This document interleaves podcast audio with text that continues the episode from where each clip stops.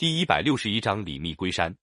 唐肃宗刚在灵武即位的时候，身边的文武官员不满三十人，那个临时建立的朝廷什么都乱糟糟的，一些武将也不大肯听指挥。肃宗要想平定叛乱，多么需要有个能人来帮助他呀！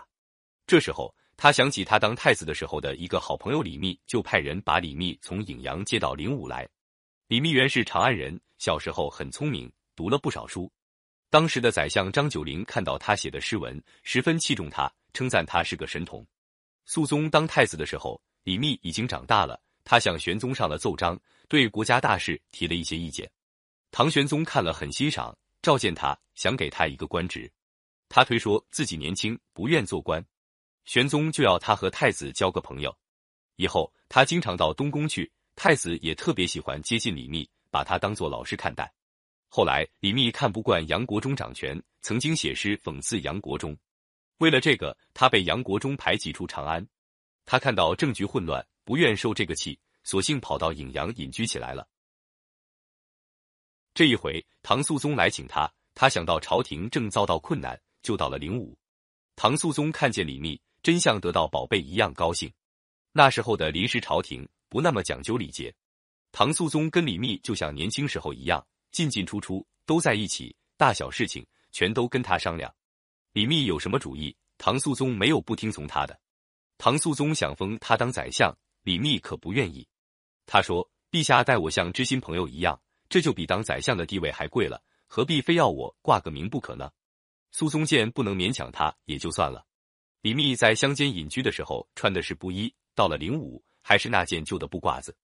有一次。李密陪唐肃宗一起骑着马巡视军队，兵士们在后面指指点点说：“那个穿黄袍的是皇上，穿白褂子的是山里来的隐士。”唐肃宗听到兵士们的议论，觉得这样太显眼了，就给李密一件紫色的官服，硬要他穿上。李密没办法，只好穿上。肃宗笑着说：“你既然穿上了官服，还能没有个官衔？”说着，从袖里拿出一份诏书，任命李密为元帅府行军长史。李密还不肯答应。唐肃宗说：“现在国家困难，只好暂时委屈你一下，等平定叛乱之后，还是听你自由。”那时候，郭子仪也已经到了灵武，朝廷要指挥全国的战事，军务十分繁忙，四面八方送来的文书，从早到晚没有间歇的时刻。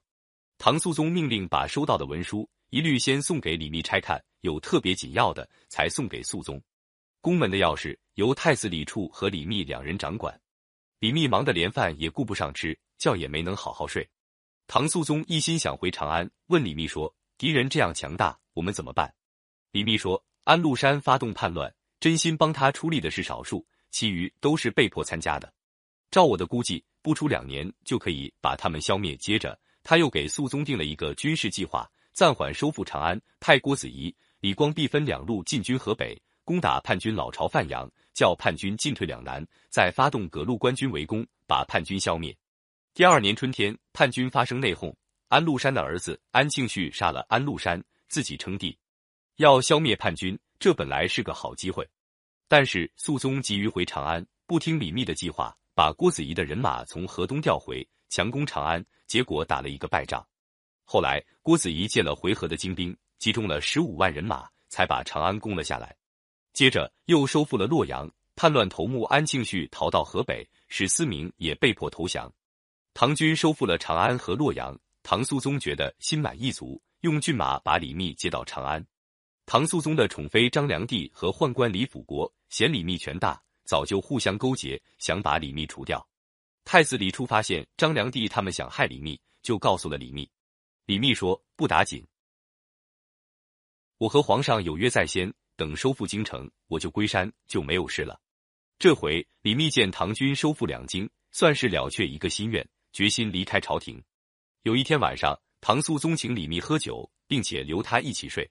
李密趁机会就对肃宗说：“我已经报答了陛下，请让我回家再做个闲人吧。”唐肃宗说：“哎，我和先生共了几年患难，现在正想跟您一起享受安乐，怎么您倒要走了呢？”李密恳切地说：“我和陛下结交太早。”陛下太重用我，信任我，就是因为这些缘故，我不能不走。唐肃宗说：“今天先睡吧，隔天再说。”李密说：“今天我跟陛下坐在一个榻上谈话，你不答应我，将来到了公堂上面就没有我说话的余地了。如果你不让走，那就等于杀我了。唐肃宗虽然不愿让李密离开，但是经不住李密一再请求，只好同意。李密到了衡山，在山上造个屋子，重新过他的隐居生活。李密走了以后，唐肃宗身边少了一个正直的大臣，李辅国等一批宦官的权力就大起来了。